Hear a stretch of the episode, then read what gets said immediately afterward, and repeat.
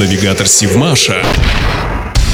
Здравствуйте! В эфире Севмаши, рубрика «Интересные факты» с Элиной Никулиной. Создание завода номер 402 было колоссальной по своей важности задачей. Верфь основана по постановлению Совета труда и обороны. Начальником строительства был назначен Иван Кирилкин. Удивительно, как на заболоченной неприветливой земле людям удалось поставить цеха будущего центра атомного подводного кораблестроения страны. Оказывается, цеха не строили, а собирали. Иван Тарасович писал, «Интересные сценки можно будет увидеть летом 1938 года на нашем строительстве. Вот готовый фундамент здания. Он едва выглядывает из земли, и цех вверх еще не растет. Подошла железная платформа. Кран снял с нее большую колонну и поставил на фундамент. Колонну укрепили, за ней ставится вторая. Через несколько дней 20-30 рабочих уже расставили колонны, цех вырос из земли. Кран поднимает и ставит на колонны железные конструкции. Каменщики заполняют кирпичом стены, кровельщики кроют крышу. Потом привозят готовые окна и двери, навешивают их. Цех собран.